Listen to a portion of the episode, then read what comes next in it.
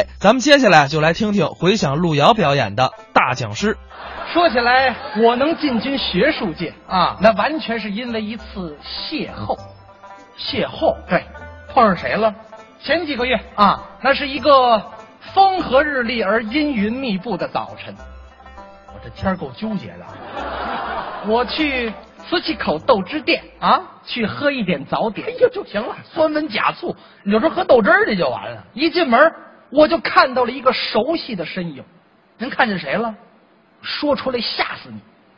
我碰到了钱文忠，我是、哦我是很喜欢这个老师的，我也喜欢呢。二话不说，我赶紧过去，我打招呼，问候一下，钱老师，我 呛着了吧？嘿多讨厌这人 您好，那个我我我我是我是您的粉丝啊我我我我是潜艇。你不是于雷啊？鱼雷干嘛？什么潜艇？钱老师的粉丝都叫潜艇啊，昵称对，啊我啊我我是潜艇。哎呀，没想到在这里碰到您。是啊，没有别的，没别的啊。服务员，过来。啊干嘛？钱老师豆汁儿记我账 上，流氓假仗义，这豆汁儿能多少钱呀、服务员听完我这话，当时就惊着了。啊，钱老师豆汁儿记你账上，是啊。你把你账先结了。哎，好，您还没结 账呢钱老师见笑了。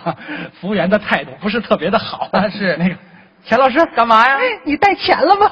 哟，我说，嗯，就您这学者，出门连碗豆汁儿钱都不揣呀、那天那天换条裤子没带啊？这点出息一来二去呢，我们在那儿我们就攀谈了起来。啊，就是聊天啊。我们聊天不像你们这么聊，啊，你们怎么着？我们我们用梵文聊，嚯、您还会梵文用火陀罗文聊，啊？用希伯来文聊，很难听哎。反正他说他的，我说我的。哎谁也甭管谁。嗯，后来发现我们用汉语交流还是比较顺畅的，早我就就该说汉语。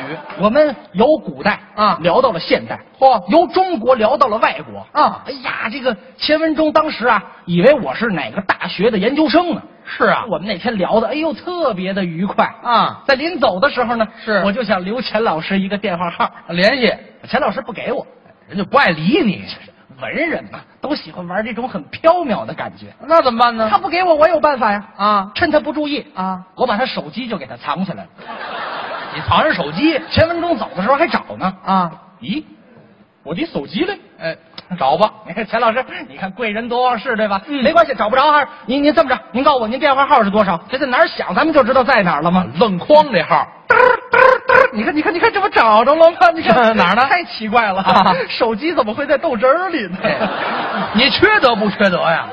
啊，给人扔豆汁儿里了，钱老师那天走的时候不是很高兴，哎啊，烦透了但是他走了之后，我的学术热情被激发了出来。啊！你美了，回家，我翻阅了大量的史料，哦找了大量的文献，是写出了我人生当中第一篇学术论文，什么呀？解析《孙子》，就是那个孙武啊，春秋时期著名的军事家。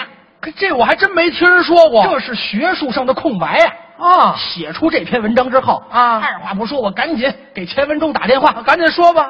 喂，啊钱老师，嗯您记着我吗？谁呀啊对对对，我就是把您手机放豆汁儿的那个哎 这，还有脸说呢啊是那个，咱上回谈完之后啊，我我我写了一篇论文啊你给我搂搂。哎啊，你听这是学问人说的话吗？哎，喽喽，你忙啊？你看，这没关系，没关系，您先忙，您先忙啊。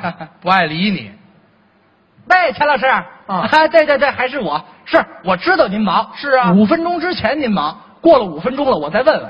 您五分钟一问呐，啊，您现在还是忙啊？啊，没关系，五分钟之后我再打电话 啊。这份贫的，六个小时后，钱文忠屈服了。我，您倒挺有意志啊。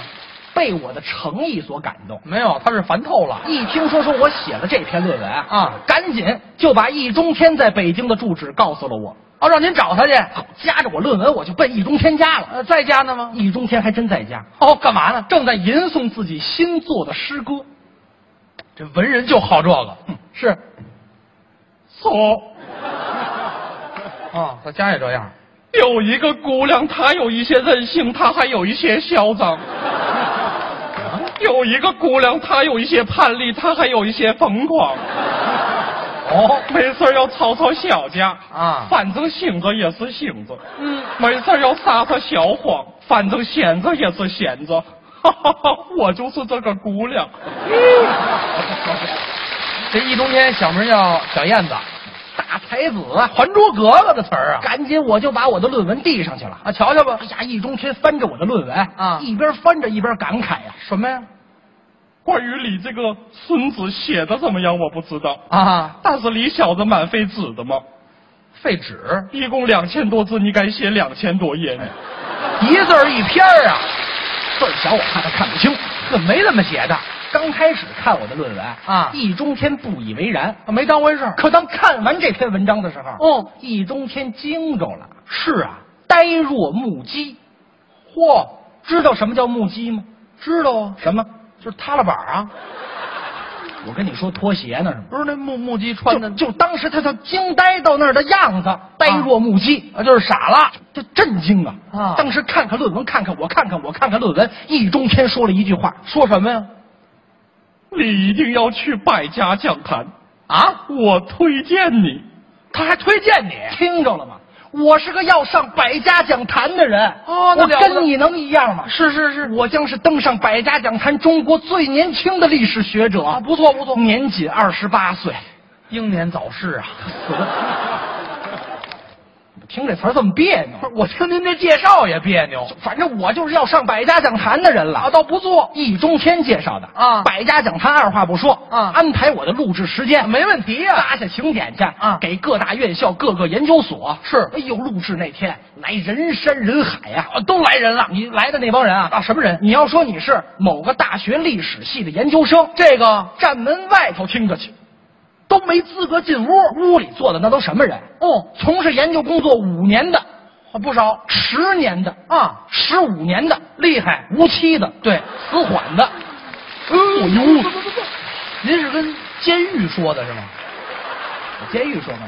不是，这里怎么还有无期的呀？他从事一辈子研究工作了，啊你无法计算他研究期限了，无期了吗？那这死缓呢？有一老专家都快死了啊一听说什么有解析孙子，啊、缓过来 了。这路话谁懂 啊？坐一屋子人啊说实话，当时我的心里还是很紧张。您啊，，先客气客气。各位好，嗯，我就是中国最年轻、最有才的历史学者 回想。脸皮够厚的。今天在这里，我要和大家分享一下我的学术成果。啊，在我说我的学术问题的时候，是如果有人对我的意见有意见的话，提出来，把意见憋回去，不让说呀。过后再提。啊，那可以。那么接下来我就要开始我的解析孙子。您赶紧讲。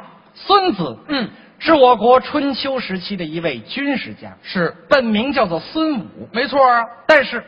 在中国传统史学界认为，嗯我们因为尊敬孙武，所以管他叫孙子。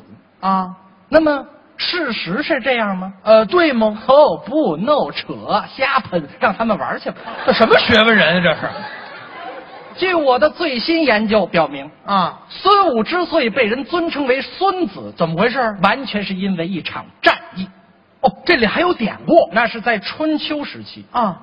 楚国发动大军围困了吴国的都城，嗯，吴王一筹莫展。哦，在这个时候，有一个年轻人毛遂自荐，要领兵出征。谁呀这个人就是孙武。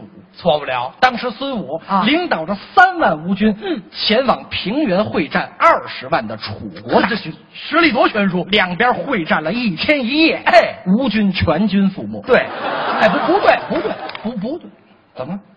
孙武带的是吴军啊，对对对，有的人可能一听到这儿，以为我是说错了，我是口误了啊啊啊啊！不，就是吴国人全死了，哟，怎么带的兵啊？吴国人当时是片甲不还呐。啊孙武在山头一看，嚯，我们的军队已经都死光了啊回城复命。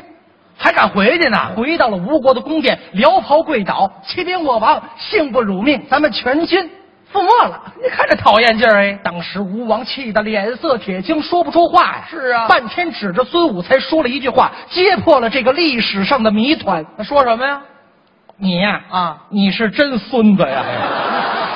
我说完我的学术观点之后，啊，台底下鸦雀无声啊，半天才站起一位老专家，听傻了。颤颤巍巍的一指我说什么？：“哥儿几个，啊，灭了他！”哎，好，要玩命，哗，这帮专家就上来了啊还有抄着板凳的，是有抡着拐棍儿的啊呵，把我按地下就开菜呀。嗯居然还有一个专家啊先提了板砖进来的。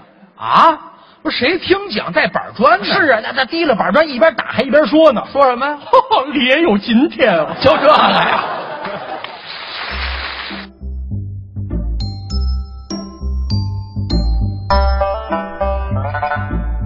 刚才是回响路遥表演的大讲师，那